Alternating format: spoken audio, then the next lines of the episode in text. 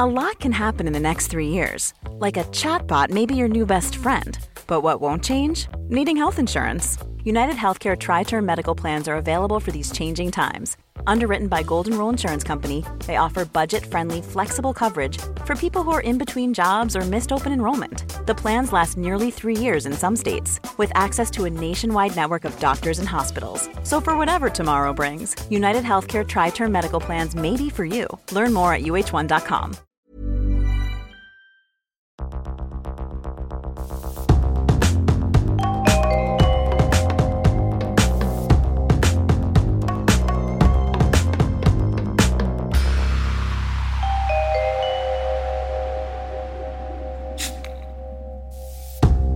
Hallo. Hallo. Na, wie läuft's? Gut. Fühlst du dich erholt? Äh, ja, ja, ich fühle mich tatsächlich ziemlich erholt. Ja, ich habe ähm, neun Stunden geschlafen. Ich habe heute Morgen 40 Minuten trainiert. trainiert. Und ansonsten habe ich, ja, da fühle ich mich. Wie geht das? trainieren. Was, was, machst du, was, machst du, was machst du da? Äh, na, ich gehe raus und lauf erstmal eine Weile, bis ich warm bin. Äh, so am Wasser lang. Ich habe so eine ganz nette Laufstrecke am Wasser lang über einen Friedhof. Ähm, sollte ich vielleicht nicht so detailliert erzählen, sonst können mich Leute finden. Morgens. Ähm, und dann mache ich so ein bisschen Krafttraining, je nachdem. Also ich mache das, ich habe es heute irgendwie so 20 Minuten gemacht, also nicht so lange. Äh, manchmal ein bisschen länger, manchmal ein bisschen weniger lang. Und dann halt so Klassiker, so Planken und Push-ups und Sit-ups und sowas. Planken ist, wenn du dich so auf die, kennst du das? Du, ja, das, auf das, die, muss, das habe ich schon mal gemacht, kurz. ja, das, das ist sehr, das ist eine sehr gute Übung, weil es extrem anstrengend und das ähm, belastet sämtliche, also praktisch alle Chormuskeln und auch ein bisschen Beine und Arsch und so. Also es ist halt so eine Allround-Übung. So, ich mag solche, weil ich naja, ich meine, ich hasse das einfach, es macht überhaupt keinen Spaß. Ich muss mich dazu echt durchquälen und so und das ist dann halt schnell vorbei. Also die, die extrem anstrengenden Sachen, die muss man halt nicht so lange machen. und dann plänke ich immer anderthalb Minuten und dann am Ende vom Training nochmal anderthalb Minuten. Und dann laufe ich wieder nach Hause. Das ist so hm. mein normales Programm, ähm, was ich versuche so jeden zweiten Tag zu machen. Trainieren, ich habe so gefragt, weil trainieren so ernsthaft klingt. Das klingt ja. so, als ob du es so richtig wissen willst. da, da, deswegen war ich so ganz fasziniert davon. Ich, hat, ich habe mal eine Weile, also ich habe lange auch so Fitnessstudio gemacht. Also ich hatte so ein Abi, Abi, Abo im Fitnessstudio, äh, bis Corona kam dann lief das irgendwie aus und da habe ich tatsächlich mehr gemacht. Da habe ich so 50 Minuten mein Krafttraining immer gemacht, weil ich brauche halt einfach jemanden, der mich anschreit. Also ich brauche jemanden, der mich zwingt, das zu machen und wo ich halt nicht weg kann, wo ich nicht, also wo ich nicht den Raum verlassen kann einfach. Weil wenn ich gehen kann und alleine bin und keiner mich anschreit, dann mache ich es halt nicht 50 Minuten. Das ist einfach mhm. no way. Der Überlebensinstinkt kickt ja. halt irgendwann rein, ne? Total. Es ist, es ist einfach unmöglich. Obwohl, na gut, also ich krieg's relativ lange hin, wenn ich ähm, wirklich schlecht drauf bin, also wenn, wenn ich irgendwie richtig depri bin, weil so ein Krafttraining ist das einzige, was macht, dass man an nichts anderes denken kann als an das, weil das halt so anstrengend ist, weil du halt nur an deine überforderten Muskelgruppen denken kannst und dich darauf konzentrieren kannst und halt mal irgendwie zehn Minuten lang nichts Depressives denken kannst. So. Mhm. Dann schaffe ich das länger. Aber ansonsten, wenn alles okay ist, dann Fick dich. Training. ja. Genau. Bist du erholt? Nee. Nein? Aber auch nicht unerholt. Ich habe gestern Abend, das fand ich total faszinierend. Ich habe momentan so einen Workshop, Fortbildung, und das geht sieben Stunden am Tag. Das ist echt lang. Ich finde das unfassbar lang. Ich finde das viel zu lang, ne, um für irgendeine Person in irgendeinem Raum zu sitzen. Ja es ist ja auch, zwischendrin macht, machen wir ja auch was und dann haben wir so Gruppenarbeit und so. Aber so im Großen und Ganzen sitzt du da halt wie in der Schule. Und ich habe das so krass gemerkt. Das war jetzt heute der zweite Tag. Und ich habe das gestern auch gemerkt, direkt nach dem ersten Tag. Ich, allein nach den ersten anderthalb Stunden war ich halt so, ich, ich war so am Rande der, des Wahnsinns. Ich, die ganze Zeit so, oh, ich will mich bewegen, ich will endlich aufstehen. Und dann fragt noch jemand. Vor allem, das Schlimme ist auch an den ersten Tagen, ist ja auch voll oft noch so dieses, ah, ich habe die E-Mail nicht gekriegt, da müssen wir noch mal, können wir noch mal die, die Telefon, und, oh Gott, diese, also Leute, die, also Formalitäten, Formalitäten klären, egal wie cool die Fortbildung ist, egal wie cool die Menschen sind. Ich das ist, ich glaube, wenn man mich zu einem Amoklauf bringen wollte, dann würde man mich in einen Raum setzen und einfach die ganze Zeit über so Formalia reden, so darüber, ja. was für Zeilenabstand und wie war das jetzt nochmal mit dem Abgabedatum oder, Alter, früher in, in der Uni, ich weiß noch, es gab irgendwann mal so eine Studieversammlung zum Semesterticket. Und dann war das so ein Hörsaal. Das wirst du niemals vergessen. Komplett voller Hörsaal. Es war traumatisch. Ja. Komplett voller Hörsaal. Es ging ums Semesterticket. Und dann melden sich Leute mit ihren persönlichen Mobilitätsproblem. Und dann melden die sich wirklich vom komplett vollen Hörsaal, Audimax, bis oben voll. Ja, und dann melden die sich und sagen, ja, aber wenn ich von mir zu Hause dann losfahre oh und dann nehme ich die und die Bahn und dann dauert das ja aber so und so, weil oh. irgendwie kostet es ja irgendwie das und das und also wirklich, also da kriege ich, ich kann, ach, ich, ja, ich das verstehe das. Mich, Fertig. I feel your pain. Gib mir einen Zettel, ich lese mir das durch, ich unterschreibe alles. Aha. Aber laber mich nicht voll. Auf jeden Fall ähm, habe ich gestern Abend das total gemerkt, wie sehr mich das geschlaucht hat. Ähm, also wir haben logischerweise nicht die ganze Zeit über Formalitäten geredet. Es war auch inhaltlich alles super und so, ne? Aber ich habe einfach dieses Sitzen und Zuhören mhm. ähm, hat mich total fertig gemacht und das fand ich so voll spannend, weil es ja eigentlich überhaupt nicht körperlich anstrengend ist. Mhm. So, ne? Du sitzt da ja einfach nur. Und dann bin ich wirklich, ich habe abends noch telefoniert und es war so halb neun und mir sind, und mir sind die Augen zugefallen. Mhm. Ich konnte, ich, ich konnte nicht wach bleiben. Ich habe wirklich richtig doll versucht, meine Augen offen zu halten. Es ging einfach nicht. Und es, ja, weiß nicht, Viertel nach acht, halb neun. Ja, habe ich mich ins Bett gelegt. Habe auch, glaube ich, irgendwie neun Stunden oder so durchgepennt. Ja. Ja. Und dann ja. war es besser. Schlaf, ey. Ja. Schlaf ist the thing. Ja. ja. ja.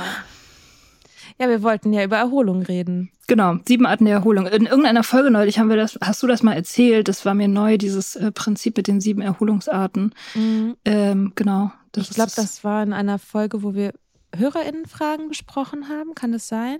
Ich weiß es nicht mehr. Und er wurde auf jeden Fall, da haben wir in der Folge gesagt, na, könnte man noch mal eine eigene Folge zu machen. Und dann kam zu der ADHS Folge noch mal eine Frage zur Erholung und da hat auch noch mal eine Hörerin gefragt, da wolltet ihr da nicht mal eine Folge zu machen? Und da dachte ich, ach ja. Und jetzt machen wir eine Folge. Jetzt machen wir die. Yay! Wir, hi. Und ich habe mich tatsächlich, habe ich festgestellt, ich habe mich da drum gedrückt um diese Folge. Why? Hm. Das ist immer interessant, um die Folgen, um die ich mich drücke. Mika drückt sich auch seit Jahren, kann man jetzt wirklich mittlerweile sagen, um die Arbeitsfolgen, die wir eigentlich auch mal machen müssen. ich habe mich Jahre. Die erste, die erste Folge. Das ist, das ist aber total gut, weil ja, ja. Um, wenn ich noch mehr Folgen habe, um die ich mich drücke, dann habe ich auch immer noch mehr Ideen, die, die wir vorher noch machen können. Stimmt, stimmt. Ähm, also ich werde. Ich Prokrastination praktisch. 80 Prozent unserer Folgen sind Prokrastination. Für Folgen, die wir nicht machen wollen. Erst Mika und der Alkohol habe ich voll lange prokrastiniert. Stimmt, ja. Dann Körperfolge habe ich auch richtig lange Stimmt. prokrastiniert. Da Stimmt. können wir demnächst mal ein Update machen, weil die sind jetzt auch schon ganz schön alt. Ja. Und Erholung und Arbeit. Ja. Ja, habe ich mich äh, um irgendwas gedrückt bisher? Ich denke immer, du hast so, du redest ja über alles, ne? Ja, ich bin. Du bist Themenschlampe.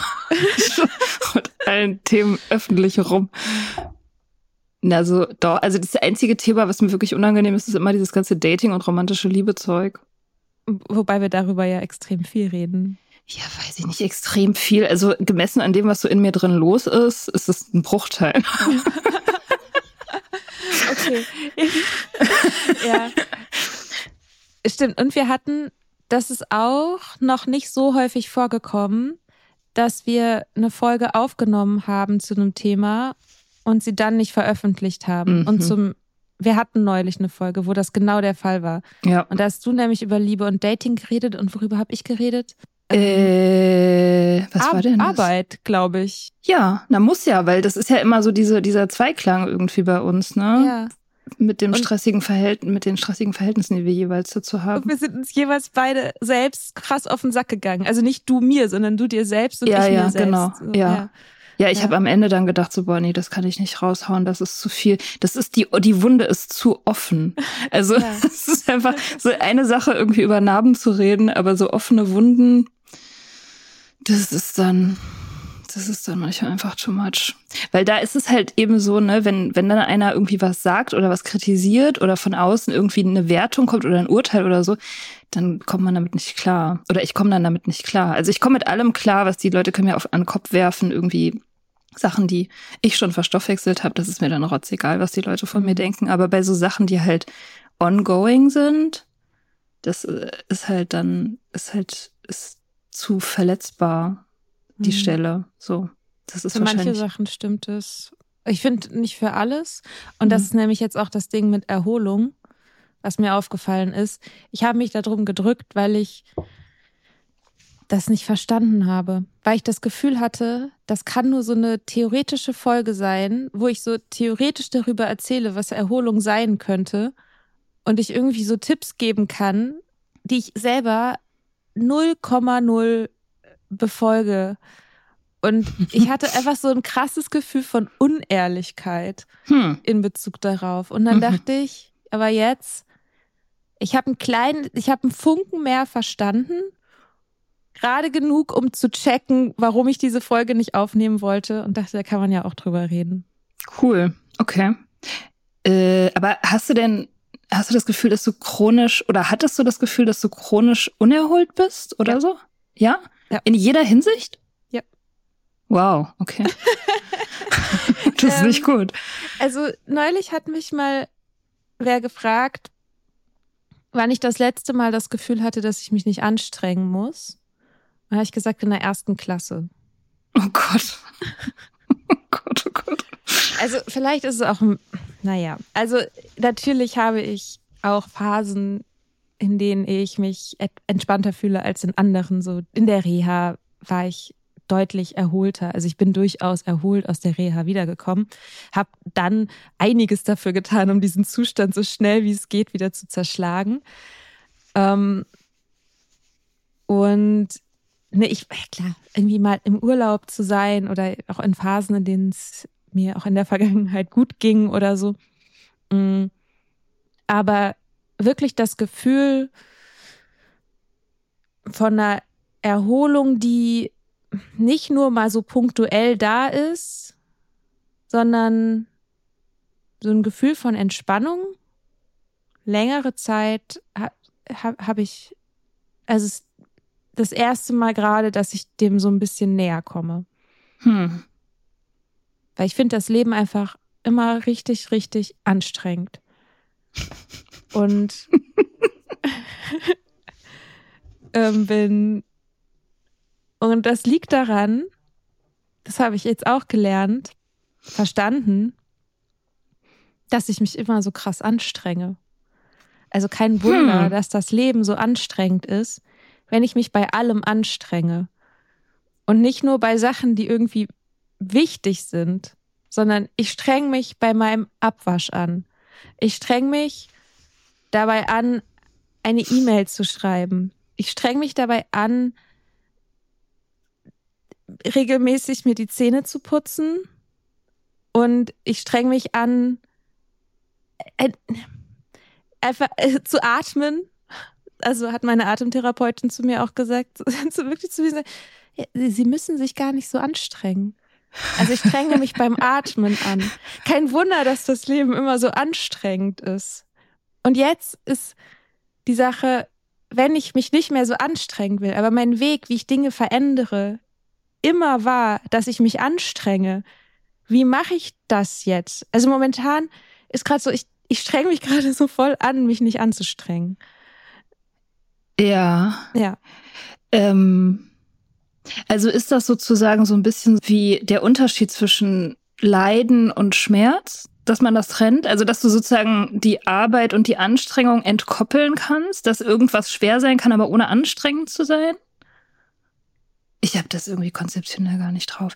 Ist das so ein bisschen wie diese Sache mit dem Tippen? Habe ich das in der letzten Podcast-Folge yeah. erzählt, dass ich gerade yeah. tippe? Ich bin jetzt bei mhm. 29 Words per Minute. Okay, ist das gut? Ich weiß nicht, was gut ist. Naja, angefangen habe ich mit acht. Okay, und das ist jetzt drei Wochen her und jetzt bin ich bei 29 und die Durchschnitt ist 40 und das, was ich vorher konnte, war so 55, wenn ich wach war. Okay. Ähm, also das ist ein ganz guter Fortschritt. Aber da habe ich auch gemerkt, das kann sehr anstrengend sein, weil das so frustrierend ist. Wenn man mhm. immer sich vertippt und wenn man halt nicht so schnell ist und so lahmarschig und so. Aber dieses anstrengend, das, es muss halt nicht anstrengend sein. Man ja. kann es auch einfach lässig machen und einfach hinnehmen, sozusagen, dass es halt tausend Jahre dauert. Und wenn man das dann hingenommen hat, dann denkt man sich so, ja, dann tippe ich halt erstmal so ein bisschen. Genau. Und, und wenn man nicht diese krassen Gefühle daran bindet und diese ja. Erzählung über sich hat, dass man das jetzt aber eigentlich viel schneller können müsste, mhm. dann hat man am Ende vom Tag, ist man vielleicht müde und hat langsam getippt, aber du bist halt nicht so ausgelaugt. Ja, so. man leidet halt nicht. Genau, man leidet nicht. Ja, das stimmt. Das, ähm, da ist, da ist was dran. Ja. Ja, okay. Und ähm, das lerne ich gerade. Okay. Ja, cool. Okay. Mhm. Wollen wir die sieben Arten der Erholung durchgehen und mal drüber reden, was es so ist? Mhm. Wobei ich mich auch gefragt habe, also ich meine, die hat die sich ja einfach so ausgedacht. Das ist ja, ja eine, eine, Therapeutin und Autorin. Sandra Dalton Smith heißt die und die hat ein Buch geschrieben, Sacred Rest, also heilige Erholung. Und da drin beschreibt sie sieben Arten, sich zu erholen. Und ich fand das, ich habe das in dieser Folge damals gesagt, weil ich das ganz cool fand, auch mal anders über Erholung nachzudenken, also in verschiedenen Kontexten über Erholung nachzudenken. Ja. Nicht nur mhm. schlafen und sitzen oder so. Ja, sitzen also, kann ja auch, ist ja auch irgendwie missverstanden. Ne? Es kann ja auch sehr anstrengend sein, wenn man, wenn man viel sitzt. Ist das nicht erholsam? Ja, keine ja. Ahnung. Wir können das ja durchgehen und raten, wie erholt wir in den jeweiligen Levels sind. ich muss aber auch sagen, für mich ähm, springt das voll ähm, hin und her über so einen Tag.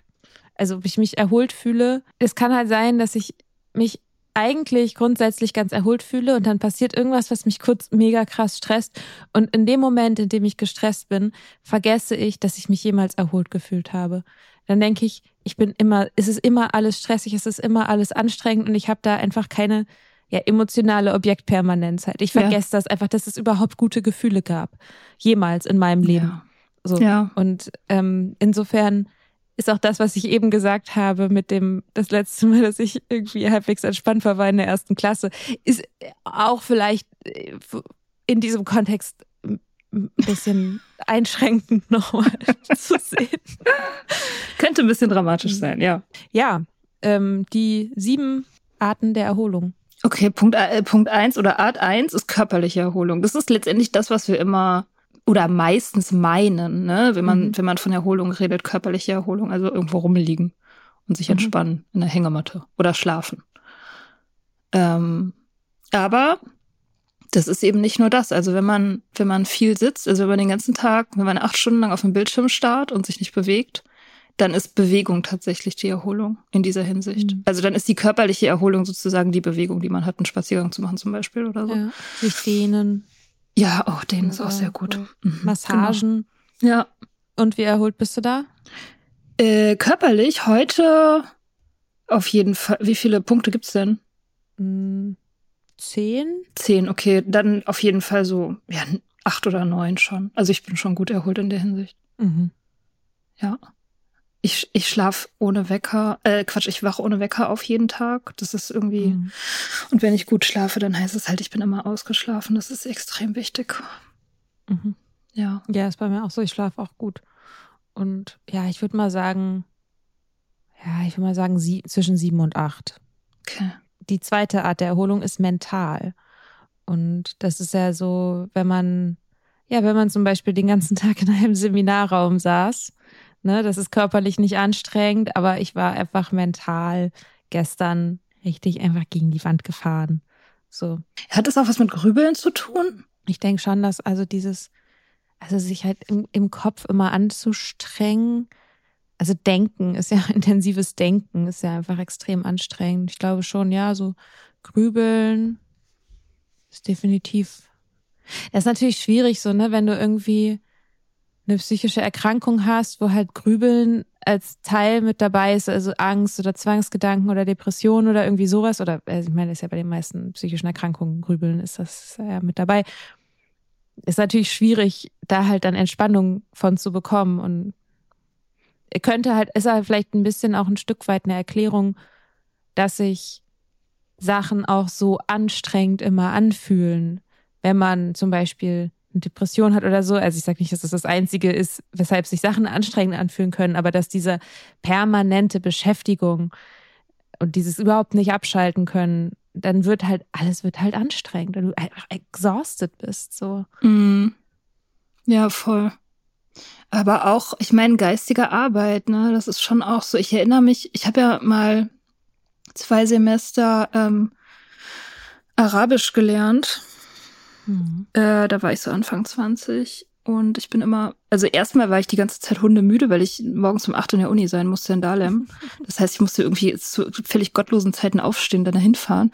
Und dann hatte ich irgendwie, ich glaube, zwei Stunden oder so Arabisch-Unterricht und danach habe ich mich in die Bibliothek gesetzt und gelernt. Also es war das Einzige, was ich gemacht habe. Das war der einzige Studieninhalt in den ersten beiden Semestern, diese Sprache zu lernen, die extrem schwierig zu lernen ist, so wenn du damit keine Berührungspunkte vorher hattest. Und ich weiß noch, ich war, ich habe Vokabeln gelernt und Grammatik irgendwie paar Stunden lang in dieser, ähm, also bis zur Mittagspause und dann war ich dermaßen durch und hungrig. Mm. Ich habe mhm. in dieser Mensa unfassbare Mengen Essen in mich reingeschaufelt nach diesen ja. Sessions. Das war krass. Es war wirklich so, als ob mein Gehirn das, diese Kalorien einfach direkt verbrennt. Tut ja, total, ja. total verrückt war das. Denken verbraucht ja Kalorien. Also das, auch Schachspieler oder so müssen relativ viel essen.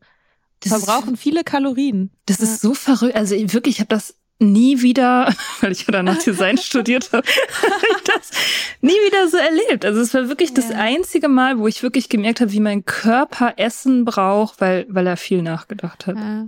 Aber ah, ich erinnere mich schon noch an diesen Bib-Hunger. Mm. So dieses eine ganz spezielle Art von hungrig sein, wenn man lange in der Bibliothek saß. Mhm. So, mhm. Dann ist die Luft aber auch so trocken und man ist irgendwie ausgetrocknet und naja. Es ist auch so leise, also es ist so, ein, so ein Busfeeling, auch so eine Busmüdigkeit, die man oh, kriegt, oh, ja. ne? Wenn es, wenn es halt so, wenn irgendwie so monotones Rauschen ist und ansonsten hörst du nichts und das dann so stundenlang, das macht ja auch total dull im Kopf irgendwie. Ja. Tja. Ja, da macht man dann Pausen zwischendrin. Pausen, ja, super wichtig. Und ja. lässt mal den Blick schweifen, geht mal ins Grüne, guckt einen Baum an. Mhm. Meditieren ist auch gut. Meditieren. Meditieren ist mega gut. Musik hören, mhm. tanzen. Fahrradfahren. Mhm. Mandalas ausmalen. Da gab es mal so eine mhm. richtige Welle vor ein paar Jahren, wo das ja, alle stimmt. gemacht haben. Wo es überall so Malbücher gab. Ja.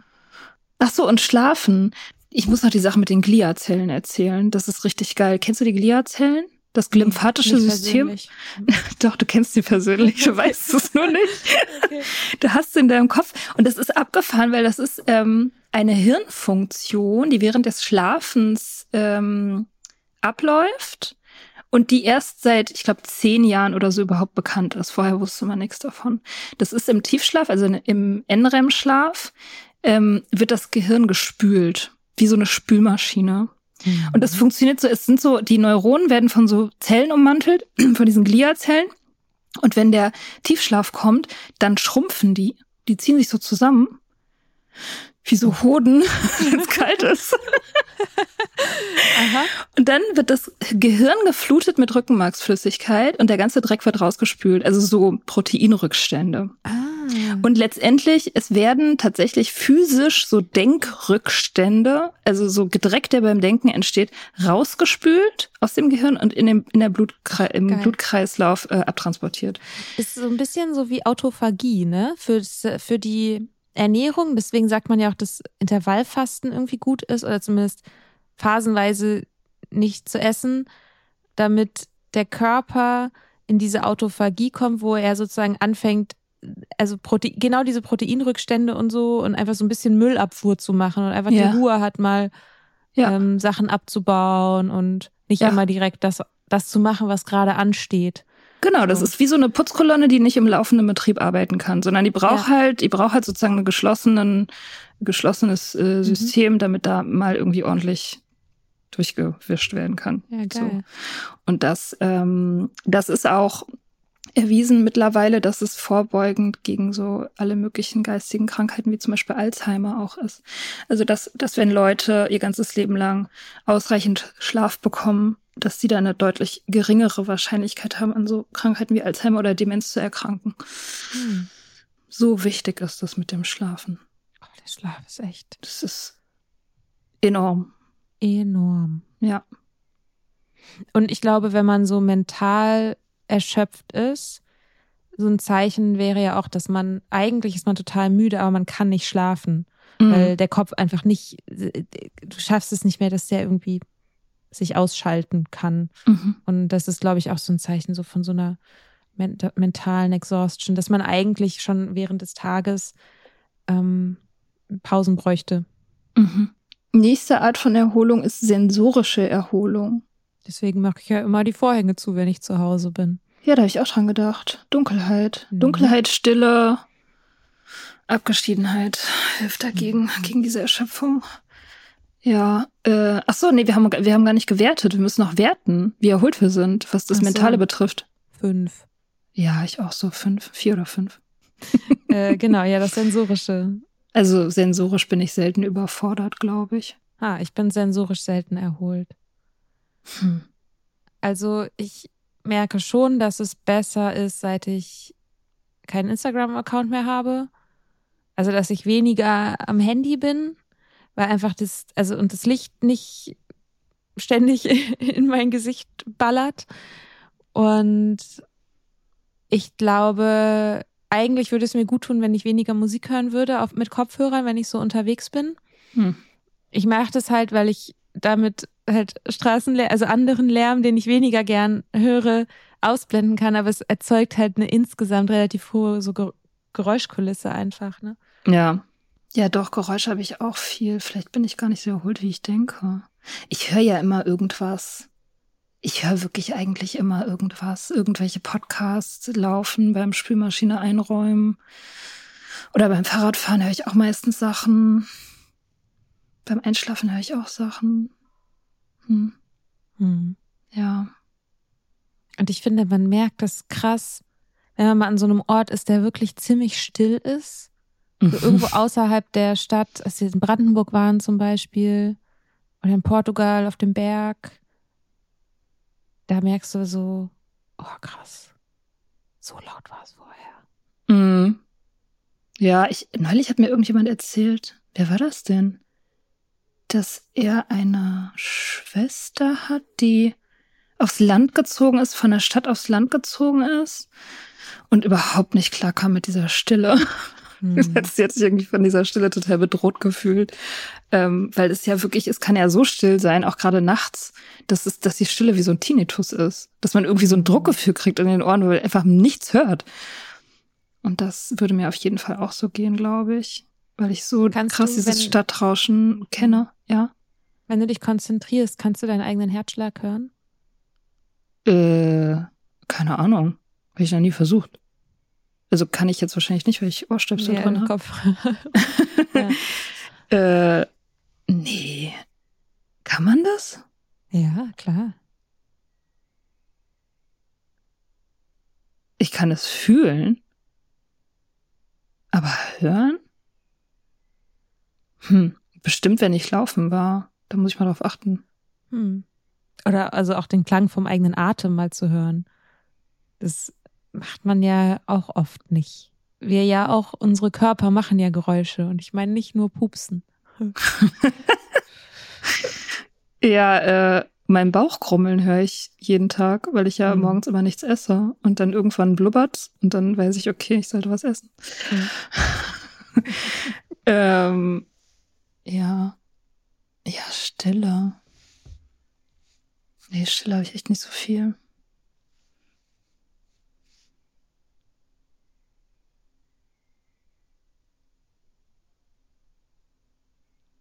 Wie viel von dieser langen, stillen Pause kürzen wir am Ende weg? Mal gucken.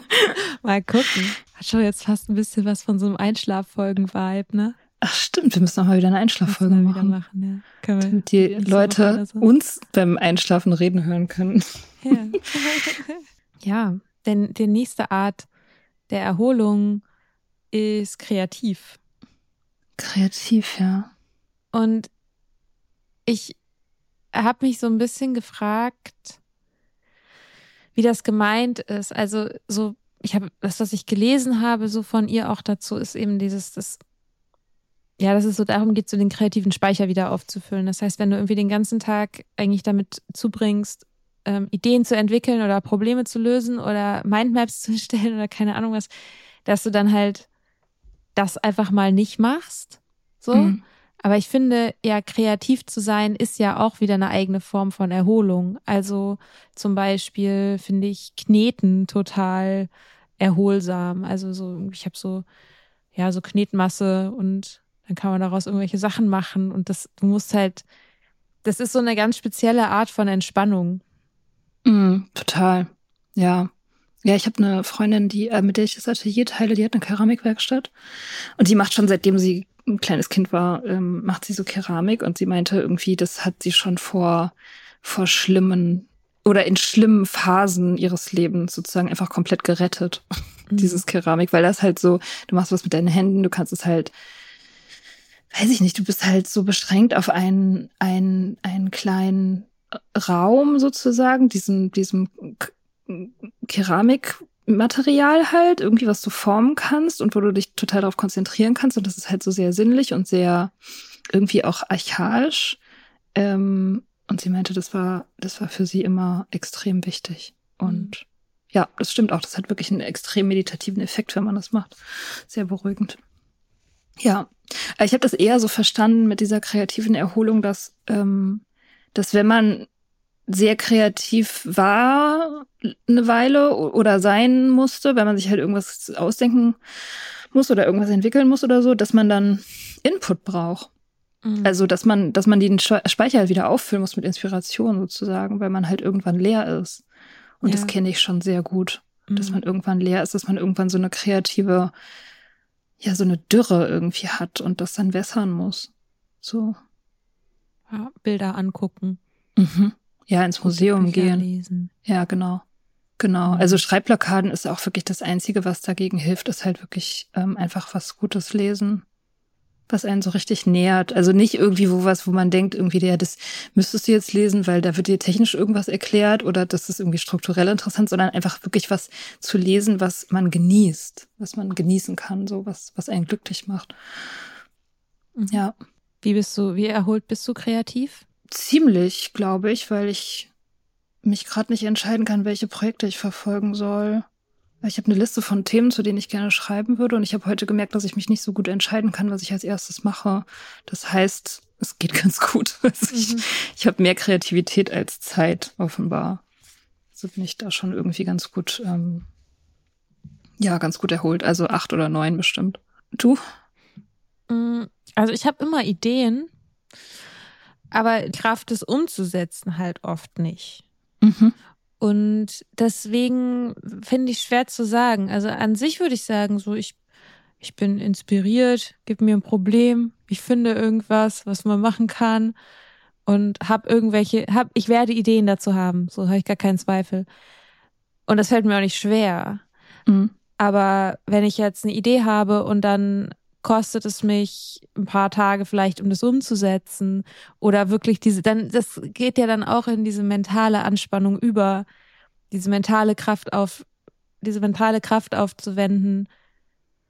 Und dadurch, dass ich da nicht so viel habe, fühlt sich das auch so an, als ob ich kreativ nicht so viel habe. Okay. So. Ja. Ja, aber das ist ja dann sozusagen gar nicht die, die Art der Erschöpfung. Also die Kreativität ist ja dann nicht erschöpft, sondern es ist dann halt an einer anderen Stelle das Problem, ne? Mhm. Ja. Ja, das ist bestimmt auch oft so, dass die ineinander greifen. Ich meine, man ist ja halt auch ein System. Ja. Man kann ja nichts, kann ja nichts auslagern sozusagen. Also ich finde zum Beispiel, also es gibt diese zwei ähm, Arten noch von Erholung. ähm, die emotionale und die soziale. Und ich finde das, also das fällt mir total schwer, das zu trennen. Also klar, du kannst emotional total erschöpft sein, weil du die ganze Zeit richtig schlechte Gedanken hast. Da brauchst du keine anderen Menschen für. Ähm, aber trotzdem finde ich auch, dass emotional erschöpft zu sein ja häufig auch was damit zu tun hat, dass Leute mit einem reden und die, die Probleme haben und man sich mit deren Sachen beschäftigt oder man Streit hat oder Auseinandersetzungen oder so und sich irgendwas navigieren muss. Und also für mich ist so diese emotionale Erschöpfung ist so ein Zeichen dafür wäre das für mich, wenn ich das Gefühl habe, eine Person, die ich sehr gern habe, aber ich denke, wenn du jetzt auch noch mit einem Problem um die Ecke kommst, dann platze ich. So, ich habe keine, ich habe keine Kapazität, dir dafür, mhm. irgendwie noch mir irgendwas anzuhören. Ja, das, ich weiß nicht, ja, es ist schwierig, das zu trennen, das stimmt schon. Aber ich würde, ich, ich glaube, man kann das schon so ein bisschen trennen. Ich würde das dann eher als emotionale Erschöpfung als als soziale klassifizieren, weil das Problem ist ja nicht die soziale Interaktion, sondern die Tatsache, dass die soziale Interaktion sozusagen emotionale, also dass es halt Problem gibt sozusagen. Hm. Und soziale Erschöpfung kann ja auch dann passieren, wenn alles cool ist mit den Menschen. Also wenn du halt mit Leuten, bei introvertierten Menschen ist das grundsätzlich so, dass soziale Interaktionen ähm, anstrengend sind ähm, und energieaufwendig und dass danach Erholung sein muss, egal wie die sich anfühlen. Auch wenn die sich super anfühlen, auch wenn du mit Leuten bist, die du, für die du nur Liebe und Zuneigung hast, aber ähm, Trotzdem ist halt die Interaktion selber oder das, die Konzentration auf jemand anders oder das Reden mit jemand anders äh, eben sehr energiezehrend. Und das mhm. wäre dann so ein bisschen so eine Trennung, die man machen kann. Wo halt die emotionale Erschöpfung nicht so eine große Rolle spielt, weil emotional ist alles okay. Aber eben das, äh, das Soziale irgendwie sein Tribut fordert. Ja, also natürlich ist die soziale Erschöpfung umso schlimmer, wenn man mit Menschen zusammen ist, die halt irgendwie Energiefresser sind. Also es gibt ja Leute, die Energiefresser sind, also die einen runterziehen zum Beispiel oder die oder bei denen man immer das Gefühl hat, man muss sich vor ihnen schützen oder bei denen man immer das Gefühl hat, ähm, die beschweren sich die ganze Zeit und man muss die ganze Zeit so die positive, der positive Vibe irgendwie in diesem in dieser Interaktion sein. Man muss gegen irgendwas gegenhalten. Ne? Mhm, genau also das, das ja. finde ich immer super anstrengend. Mhm. Auch es gibt auch Leute, so wenn du, du erzählst, ah, ich habe irgendwas und die Person sagt, also ich habe das ja nicht. Oder äh, ich habe das viel schlimmer. also egal was es ist, so ja, ist es halt anstrengend, weil du dann immer das Gefühl hast, entweder du musst rechtfertigen, dass du also ob es schlimmer oder, oder weniger schlimm ist als bei der anderen Person. Irgendwie musst du es in jedem, in jedem Fall halt rechtfertigen. Und das mhm. ist einfach total anstrengend. Mhm. Ja, total. Ja, genau ja, diese, diese Art von, von, ja, von Kontakten irgendwie, das, das kann sehr energiezehrend sein. Und dann ähm, gibt's halt wiederum Leute, die geben einem Energie. Das, das gibt's ja auch irgendwie, die, und das kann man irgendwie schwieriger beschreiben, finde ich, woran das liegt, dass es sich so anfühlt, dass manche Leute einem Energie geben. Aber ich vermute, das liegt daran, dass sie selber gut für sich sorgen hm. und nicht so viel aus der Außenwelt ziehen müssen. Die müssen halt nicht die Energie sozusagen von außen ziehen, weil sie innen nicht genug haben, sondern die haben halt genug und können das halt so abstrahlen. So fühlt sich das an. Und diesen Unterschied kann man sehr leicht erspüren, finde ich, bei Menschen. Und ich finde auch Menschen, bei denen man sich sicher fühlt, geben einem ja auch das Gefühl, dass man gar nicht eine Persona aufrechterhalten muss. Mm, voll, Und das ja. ist so, das, das ist das, was mich allem voran in sozialen Kontexten auslaugt, wenn ich das Gefühl habe, ich muss eine Persona mhm, sein. Mhm, voll. Und ich kann hier nicht so richtig ich selber sein. Ich habe immer noch, ich bin in irgendwie so einer Rolle. Und diese Rolle mhm. passt vielleicht zu 80 Prozent, aber diese 20 Prozent, die halt nicht passen, sind so anstrengend. Und da wirklich da nach solchen Zusammentreffen oder auch Partys oder was auch immer das dann ist, da komme ich wirklich komplett ausgelaugt nach Hause. Da, ja, voll. da mhm. ist nichts mehr mit mir los. Ja, das, das hat, ich erinnere mich da gerade dran, das hat Lulu mir mal erzählt. Sie, hat, sie meinte mal, dass sie sich mit irgendwelchen alten Schulfreundinnen oder Schulfreunden getroffen hat.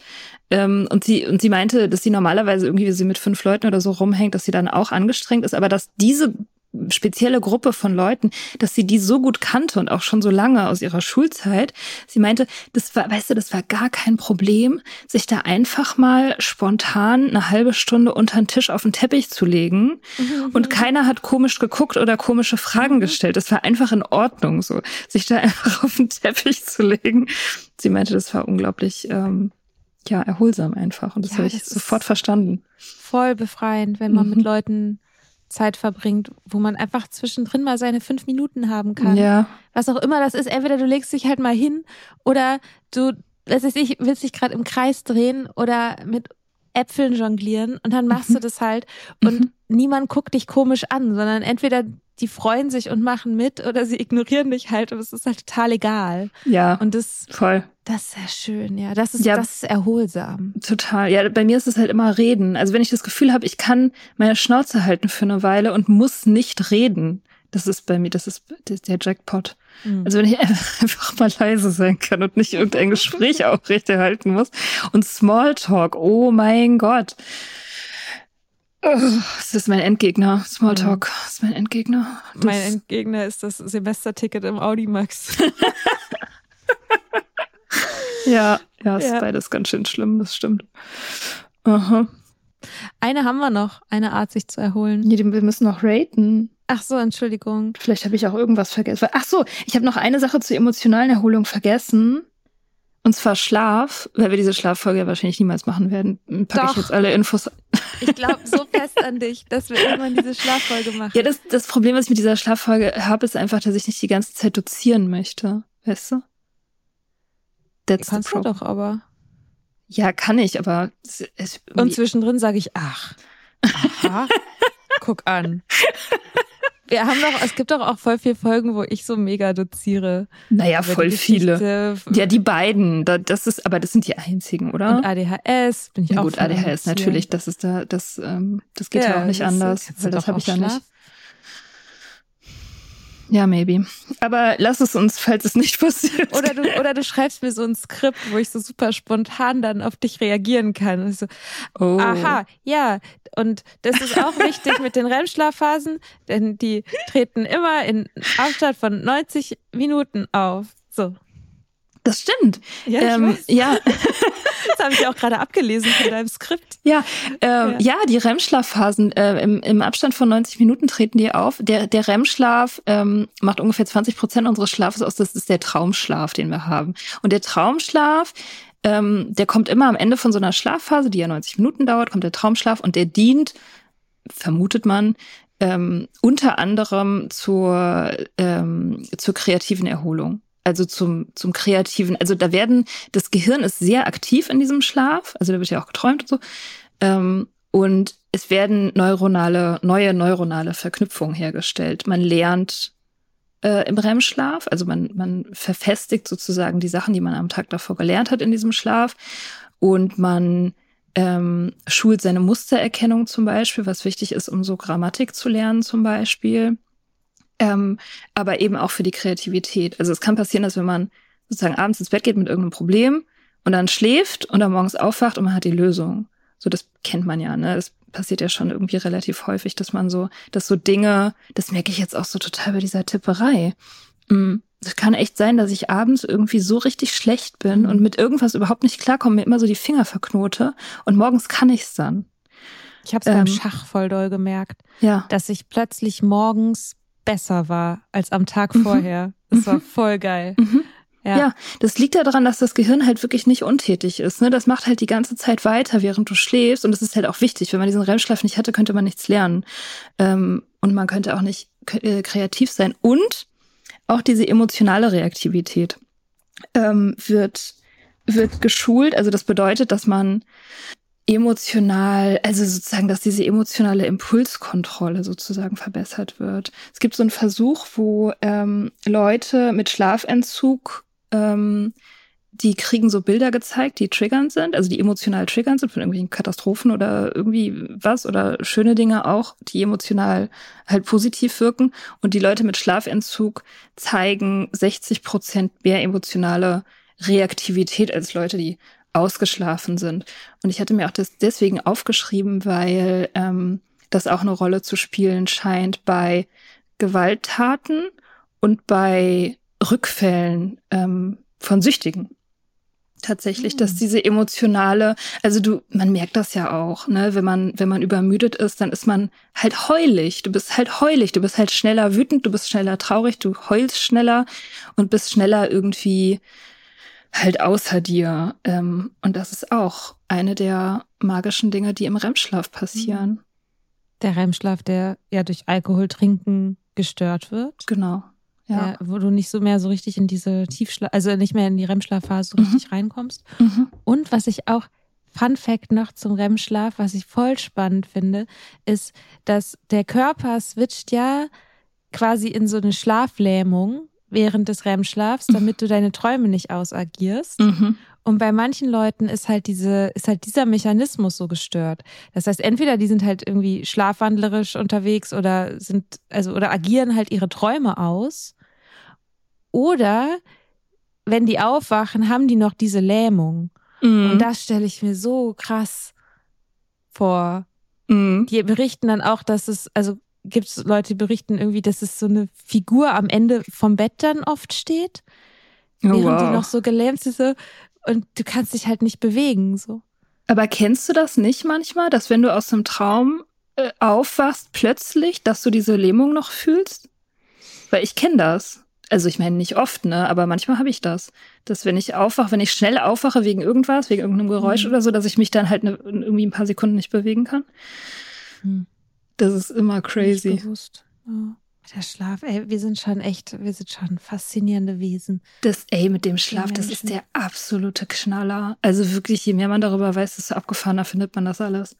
Ähm, es gibt auch, das wurde halt in diesem Buch, was ich dazu gelesen habe, nur angerissen, ähm, so Vermutungen, dass der, diese Unterdrückung des REM-Schlafes durch Alkohol, wenn das langfristig stattfindet, also bei, na, bei Profitrinkern, ähm, TrinkerInnen, ähm, dass das zusammenhängt mit diesem Korsakow-Syndrom.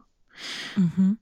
Äh, das ja, das ja unter anderem auch Halluzinationen beinhaltet, ne, dass man anfängt zu halluzinieren und so Krämpfe zu kriegen. Und das wird vermutet, das ist allerdings, glaube ich, nicht bewiesen oder so, ähm, dass diese, dass diese Langzeit-REM-Schlafunterdrückung dafür verantwortlich ist, dass sozusagen der REM-Schlaf da durchbricht ins Bewusstsein und dadurch äh, Halluzinationen hervorgerufen werden. Aber ist Korsakow nicht auch, hat das nicht, ist das nicht auch so eine Art Form, so eine Form von Demenz? Also, dass, dass sich die Leute nichts mehr merken können und so? Würde ja auch passen dann, ne? Dass wenn irgendwie ja, das nie auch. in den REM-Schlaf kommst und du irgendwie auch nicht mehr also ja, du kannst ja einfach nichts mehr merken. Ich weiß aber nicht, ob das jetzt richtig ist. Okay, ich, weiß, ich bin, ich muss auch noch mal ein Fact-Checking machen. Das schiebe ich dann später nach, ob das wirklich das Korsakow ist, was da gemeint ist, oder ob es da eine Abgrenzung gibt zu diesem Symptom, was man hat, wenn man aufhört. Also wenn starke Trinker plötzlich aufhören, dann haben die ja dieses weiße Mäuse-Ding. Also dann können mhm. können die ja anfangen, diese Halluzinationen zu haben, aber es ist nicht das gleiche wie Korsakow, ne? Das ist noch mal was anderes, glaube ich. Nicht.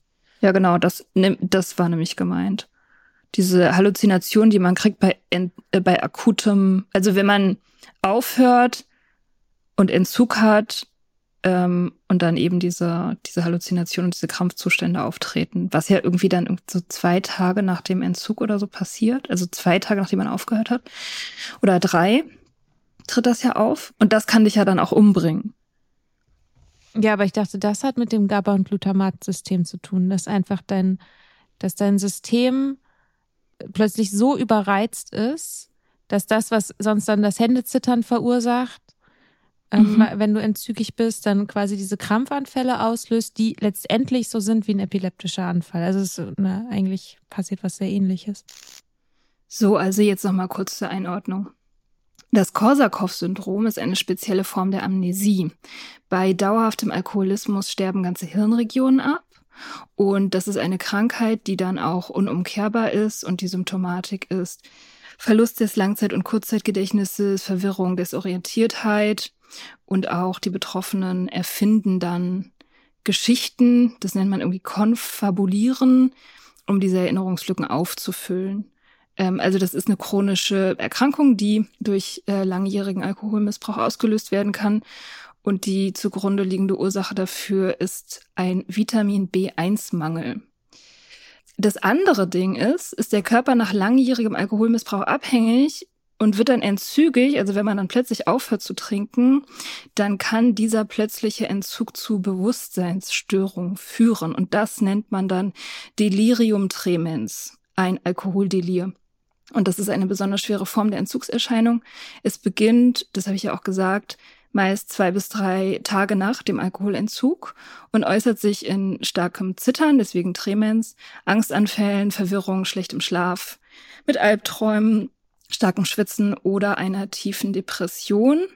Und auch Halluzinationen können auftreten. Und genau diese Halluzinationen, ähm, die werden im Volksmund gerne als weiße Mäuse sehen, beschrieben. Die meisten Leute sehen aber tatsächlich Insekten. Und diese Halluzinationen beschreibt eben Matthew Walker in seinem Schlafbuch auch.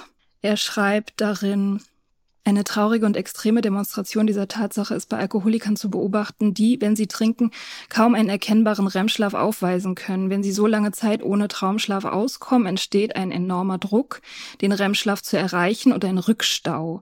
Dieser Druck ist so groß, dass er bei diesen Menschen zu einer beängstigenden Konsequenz führt, aggressives Träumen, während sie hellwach sind. Der aufgestaute REM-Schlafdruck bricht gewaltsam ins Wachbewusstsein durch und verursacht Halluzinationen, Wahnvorstellungen und grobe Desorientierung. Der Fachbegriff für diesen erschreckenden psychotischen Zustand lautet Delirium tremens. Und hier bezieht sich Matthew Walker offenbar auf eine Studie von 1967, die zwei amerikanische Forscher durchgeführt haben, die bei entzügigen Alkoholikern Schlaftests gemacht haben und gezeigt haben, dass die Leute, die alkoholabhängig sind und dann aufhören zu trinken, einen sogenannten äh, REM-Schlaf-Rebound erleben. Das heißt, ihr Körper produziert sozusagen überdurchschnittliche Mengen an REM-Schlaf, zumindest in der ersten Schlafphase. Und diese schreiben wiederum, es werden Argumente für die Behauptung angeführt, dass es im Alkoholdelir zu einem Einbruch des Traumschlafes in das Wachbewusstsein kommt. Haben wir schon geratet? Ach so, Nee, haben wir noch nicht. Wie, wie gut bist du erholt sozial? Ähm. Vier. Okay. Ja, ich zehn. Ich war halt den ganzen Tag alleine. Jetzt rede ich mit dir. Ist alles okay? Hallo. Hi. Wir haben auch kurz geschwiegen. Ja, gut. genau. Ja, war alles super, ja, genau. Und ja. äh, emotional? Mm, sechs. Ja, okay. Emotional bin ich eigentlich auch so nicht zehn, aber sieben oder acht. Ja, bestimmt, ja. Hab Tagebuch geschrieben, mhm. das hilft sehr.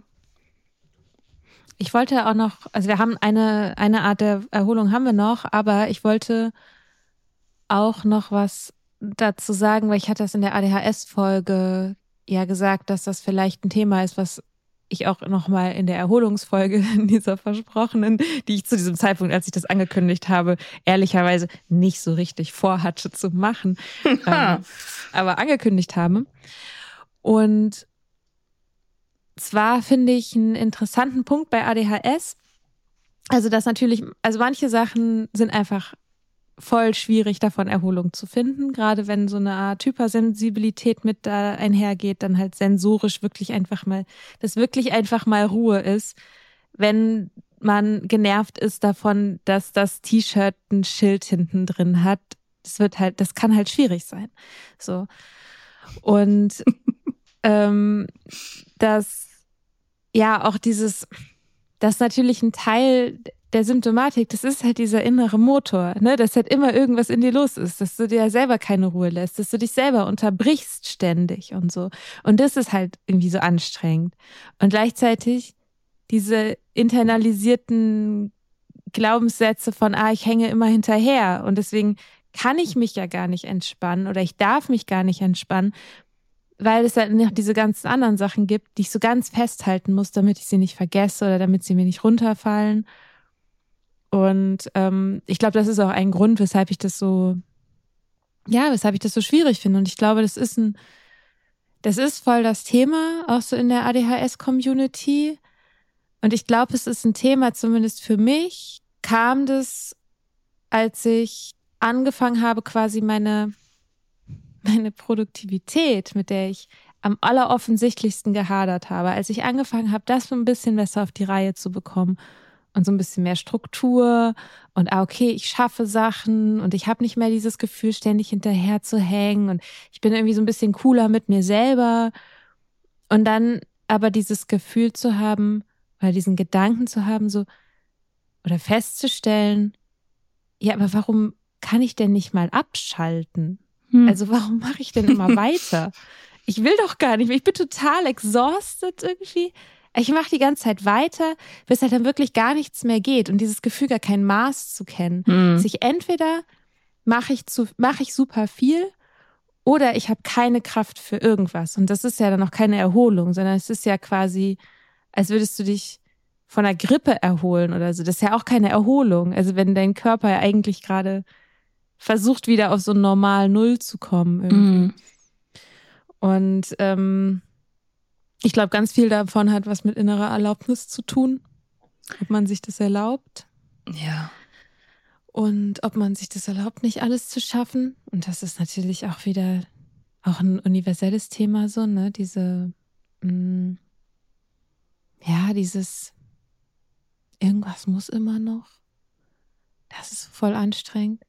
Und ich glaube, was aber mh, mm, speziell ist für ADHS noch, ist, dass unsere Gehirne sozusagen erstmal so eine Grundstimulation brauchen, um in Gang zu kommen. Und das heißt, es kann halt sein, dass man super exhausted ist, weil man unterstimuliert ist. Und es kann aber sein, dass man super exhausted ist, weil man überstimuliert ist. Und manchmal kommt man nicht auf einen grünen Zweig, weil es viel zu still ist in der eigenen Wohnung und dann gehst, musst du halt rausgehen ins Café oder irgendwas anderes, brauchst irgendwie Musik oder whatever, White Noise, Menschen, irgendwas, brauchst halt Trubel, damit dein Gehirn erstmal sozusagen auf Betriebstemperatur kommt. Und dann gibt es aber den Punkt, ab dem du halt irgendwie eigentlich am Überkochen bist und dann brauchst du halt komplette Stille. Und mhm. diese Art von dem Management, das ist was, das konnte ich nicht machen, bevor ich nicht wusste, dass ich ADHS habe. Ja. Also diese Art, das, das stand mir nicht zur Verfügung, weil ich nicht verstanden habe, was ist denn Überstimulation, was ist denn Unterstimulation, wie fühlt sich das an? Und warum kann ich an einem Tag in der Bib sitzen und richtig gut arbeiten und alles läuft und am nächsten Tag könnte ich die Wände hochlaufen? Hm. Ich hab's nicht verstanden und ich glaube, dass das vielleicht ein so ein Hinweis ist, dass man in der Richtung mal gucken kann, so für sich, wie sich Über- und Unterstimulation anfühlen. Und dass man Sachen macht, Erholung findet, ja, bei denen man auch ein bisschen was machen kann. Also so, das hatte ich, glaube ich, auch in der ADHS-Folge, also ADHS- und Suchtfolge auch erzählt, dass zum Beispiel, wenn ich meditiere, so, ich Inzwischen ist es schon so, dass ich größtenteils sitze, einfach, aber dass ich mir das voll erlaube, zwischendrin, was, also mich zu strecken oder mich anders hinzusetzen oder mich hinzulegen oder mich einmal zu schütteln und dann halt weiterzumachen oder so. Oder dass ich geführte Meditationen mache, weil es einfacher ist, dass sich der Kopf dann so an was dranhängen kann. Und genau, und das ist dann erholsamer, als wenn ich mich die ganze Zeit dazu zwinge, im Leerlauf irgendwie zu rotieren. Auf jeden Fall. Ja, wichtig ist auch, ähm, ich glaube, für alle dieser Default-Modus, den darf man auch nicht vergessen. Der, der Default-Modus fürs Gehirn ist, wenn man, ähm, wenn man Dinge macht, irgendwelche Aktivitäten verrichtet, die keine also ke keine mentalen Kapazitäten erfordern. Also bei denen man nicht denken muss, zum Beispiel Wäsche aufhängen oder irgendwelche Sachen sortieren oder Spülmaschine ausräumen oder einräumen, putzen. Äh, keine Ahnung, Kneten gehört wahrscheinlich auch dazu, wenn man kein mhm. Ziel damit hat zumindest. Mm, Mandalas ausmalen, solche Sachen. Oder auch einfach gehen und in die Gegend starren dabei. Ähm, all diese Sachen mega wichtig für die Erholung, weil das Gehirn dann zwar nicht schläft, das ist ja nicht das ne, ist ja nicht das gleiche wie Schlaf, aber ist trotzdem halt dann so, ja, im Leerlauf ist einfach. Mhm. Und das ist, ähm, ich brauche das sehr. Ich merke das ganz doll, wenn ich das nicht krieg. Mhm. So. Ja. Und ich glaube, es auch noch eine andere, ein anderer Punkt ist, wann man das macht. Und ich weiß nicht, ob das jetzt ADHS-spezifisch ist oder Mika-spezifisch. Aber es gibt ja diese, also das, und das hatte ich auch in dieser ADHS- und Suchtfolge gesagt, mit diesem Eat the Frog first, dass man das Unangenehmste vom Tag zuerst machen soll. Und für mich ist es einfach genau das Richtige, morgens Zeit zu haben und mhm. meine Erholung auch schon morgens zu machen. Voll. Und dann habe ich halt drei Stunden oder so, wo ich einfach ich lese ein bisschen was, ich gehe raus auf die Wiese, ich, äh, keine Ahnung, frühstücke in Ruhe, trinke Kaffee, daddel rum, schreib irgendwas, dusche, ne, so. Und dann habe ich halt das Gefühl, ich kann den Tag irgendwie starten und hab noch einen, hab den vollen Speicher aus der Nacht halt noch ein bisschen weiter genährt. So. Ja. Ich finde das auch mega, also das ist, ich glaube, weder Mika-spezifisch noch ADHS-spezifisch. Ich habe das morgens auch richtig, richtig doll. Wie, also ich empfinde das als großen Luxus auch der Freelancerei und so, dass ich das machen kann. Und ich erlaube mir das mittlerweile auch hundertprozentig, dass ich morgens, ich brauche mindestens eine Stunde, wenn nicht eher anderthalb, um irgendwas anzufangen morgens. Ich brauche meinen mhm. Kaffee, ich brauche Tagebuch schreiben, ich ein bisschen was lesen, rumhängen. So, das ist mega wichtig gebe ich mir auch immer. Ohne mich dafür zu entschuldigen. ja. Ja. Eine haben wir noch. Stimmt, eine haben wir noch. Ja, welche war das nochmal? Spiritualität. Ah, spirituelle Erholung, ja. Spirituelle Erholung. Beten. Wie oft betest du so? Nullmal im ja. Ja, ja ich Und bete auch so? nicht. Nee, es ja. betend ist es, sorry. Nee, nee. Ähm, nee, mit Religion habe ich es gar nicht am Hut. Ich bin Heid Heidnerin. Nee, wie heißt das? Nee, Heiden. Heidnerin. He Heiden? Heiden, ja. Ich bin die He Heidi. He ja. Ja. ähm, ja. Äh, aber was, also irgendwie, also es ist ein bisschen schwammig ne, mit der spirituellen Erholung, weil das so weiß ich nicht, weil das halt so allumfassend ist. Es ist wie bei dieser Pyramide, bei dieser Bedürfnispyramide, so ganz oben, das ganz oben, ne?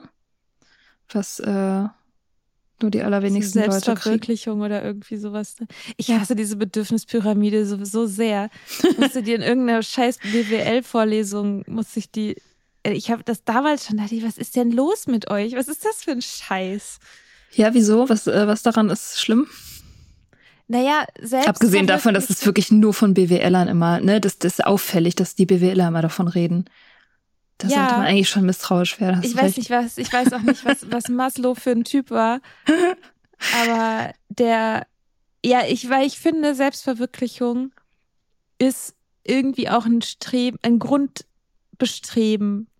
Und es ist, baut halt so darauf auf, als ob wir irgendwie so rationale denkende Wesen werden. Und das sind wir einfach nicht. Ohne also Körper, ohne Bedürfnisse, ja, körperliche halt, Bedürfnisse.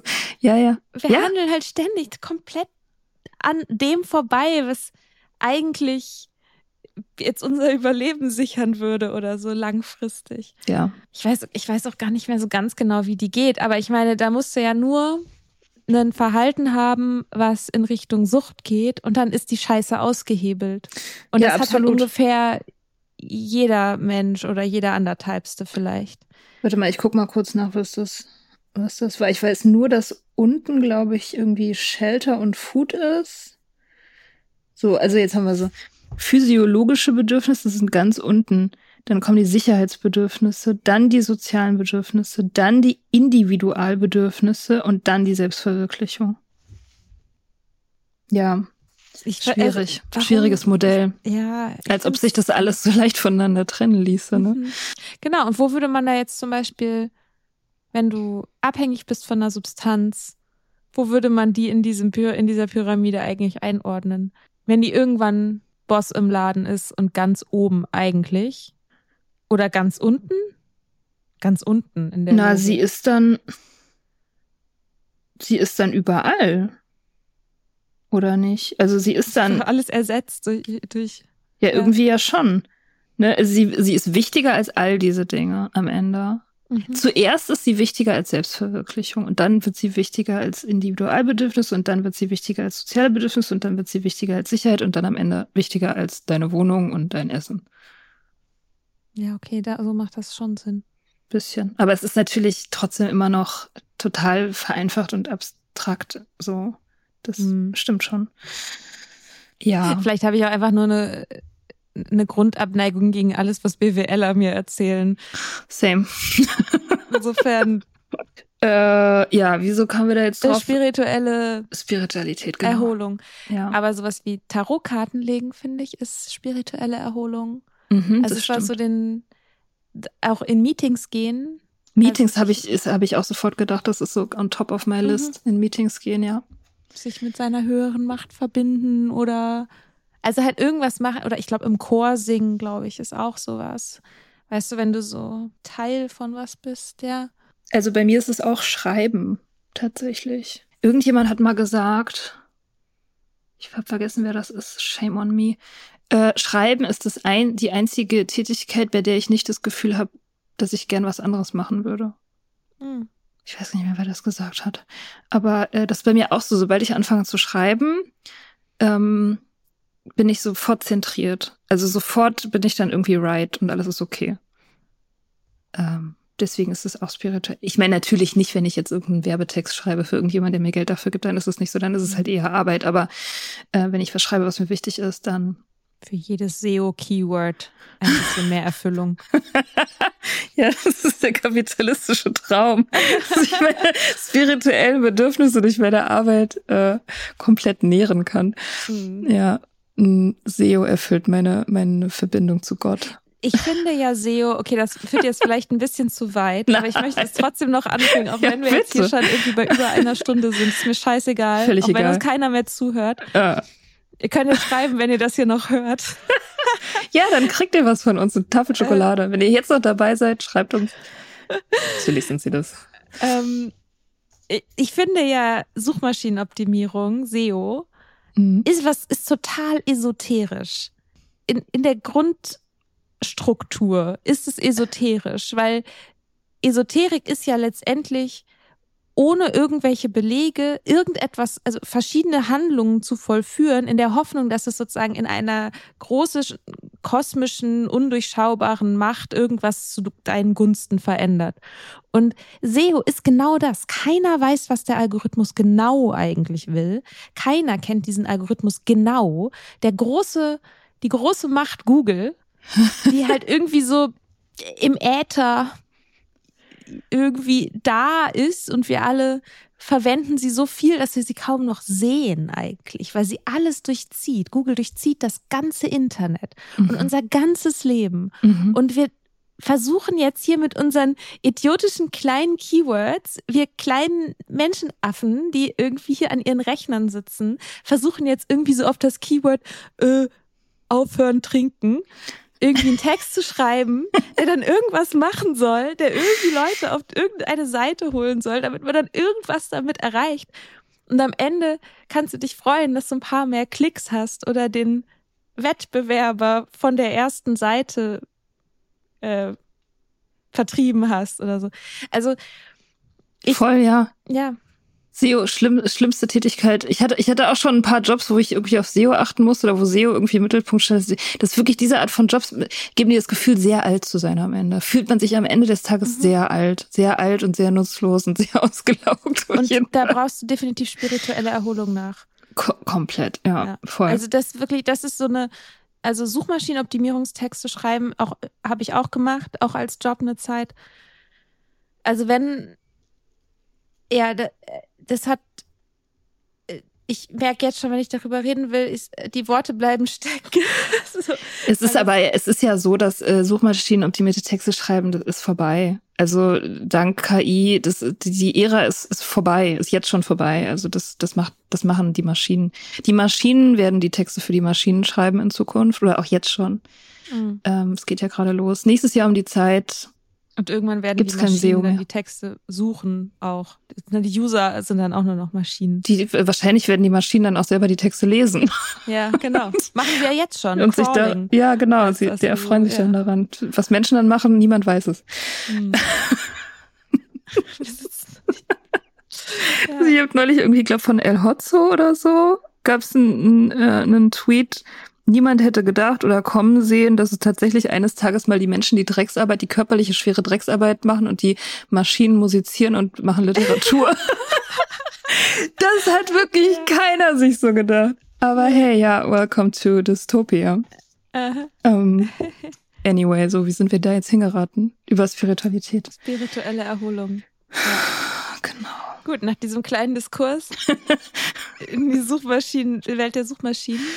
Ja, müssen wir noch unsere spirituelle Erholung raten. Ja, ist bei mir eine sechs. Sechs. Hm. Ist irgendwie nicht genug. Ja, wobei jetzt so nach der Folge fühle ich mich schon ein bisschen spirituell erholt. Ja, Das hat mir jetzt geholfen. Ja, würde ich doch, ich sag mal acht. ich finde schon auch, dass Podcasten ähm, gehört für mich zur spirituellen Erholung dazu. Mhm. Weil die Liebe, die man, die man kriegt, das spürt man ja schon. Und ähm, dieses Gefühl, zu Diensten zu sein, das ist ja auch das, was in AA sehr wichtig ist und sehr zentral ist, diese Dienste zu machen und dass man, dass man einer größeren Gemeinschaft oder einem höheren Zweck dient, das ist ja auch sehr, also das ist ja spirituelle Erholung. Wisst ihr, was ganz besonders, also was auf jeden Fall mega krass spirituell erholsam ist, ist äh, diesem Podcast fünf Sterne zu geben. Oh ja, stimmt. Und, äh, Und vielleicht uns- sogar eine Apple-Bewertung zu schreiben. Ja, das Ja. würde uns auf jeden Fall extrem freuen. Crazy. Also, weil ich das dachte dann. so, das wäre doch schön. Ja, ja, mach das. Genau. Wenn ihr, wenn, auch wenn ihr es bis hierhin geschafft habt, dass ihr, dann seid ihr auch wirklich Hardcore-Fans. Dann haben wir uns fünf Sterne aber auch wirklich verdient. Ja, komplett. Das stimmt. Ja. Ja, mach das mal. Außer ihr seid zwischendrin eingeschlafen und wacht gerade erst auf und wundert euch, was passiert ist. Nein, nein, unsere HörerInnen, die sind alle, die sind alle mega aktiv. Die sind jetzt gerade eine Stunde joggen gewesen mit uns. Mhm. Das erzählen die uns doch auch immer. Trainieren, joggen, Ja. macht die Planken gerade. Und nach dem Planken direkt Sternebewertung. Planting, äh, Planking, Planting. Planting ist auch schön, ist auch. Plante. Ja, Gartenarbeit ist, glaube ich, ist eine Erholung auf allen Das gehört Ebenen zum auch. Beispiel auch zu dieser Default-Sache im Gehirn. Ja, Gartenarbeit ist auch gut. Ich habe jetzt noch, ich habe noch eine Frage. An mich? Ja. Okay, ja. Und zwar findest du, es gibt eine Art von Erholung, die fehlt. In dieser Liste. Ja. Die hat sich einfach nur irgendwas ausgedacht und sieben ist eine gute Zahl, aber vielleicht hat die auch was vergessen. Äh, also um ehrlich zu sein, ich habe mir kurz gedacht, wo eigentlich Sex in dieser Liste ist. Oder Masturbation. ja, stimmt. Ja, also mh, wird wahrscheinlich körperliche Erholung sein oder vielleicht auch. das ist schon eine Art von eine Art von Druck ablassen. Ja, also körperlich ist auf jeden Fall. Ähm, so wenn man, wenn es Liebe ist, dann ist schon auch irgendwie spirituell. Mhm. Das, Wenn es sehr gut ist, nicht- ist es auf jeden Fall auch dann ist auf jeden Fall auch emotional. emotional. Ja. Ja. Mhm. Sozial. Voll. Das Ja. ist eine sehr soziale äh, Sache. Habe ich auch wieder Je am Wochenende, am Wochenende drüber geredet, dass die Bonobos, diese Affen, diese Menschenaffen, die äh, leben in so Clans zusammen und die regeln alles mit Sex. Also die regeln den gesamten sozialen Frieden, den die haben, den Mhm. bauen die komplett auf Sex. Also die tauschen zum Beispiel auch so eine Banane gegen einen Blowjob oder so.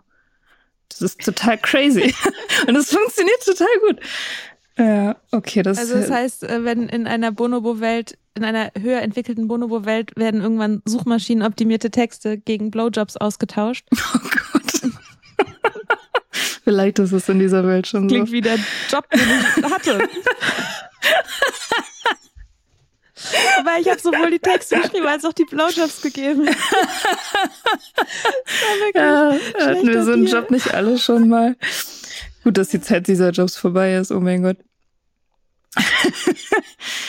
Man hat ja früher teilweise sogar Blowjobs gegeben, damit man arbeiten durfte. Ja, eben. Das ist wirklich, der, also Äh, so geil ist weder arbeiten noch Blowjobs geben. ist ja auch eine Art von Job. Ich meine, Ja. ja, there's a reason why they call it a job, sagte Samantha Jones einst. Mhm. Egal, wir sind jetzt schon wieder, wir haben die Leute schon wieder komplett irgendwie abgelenkt von ihrer Sternebewertung, die sie jetzt eigentlich geben sollten nach dem Planken. Also mach das jetzt bitte. Hören jetzt auf. Ja. Goodbye. Okay. Goodbye. Ciao. Bye.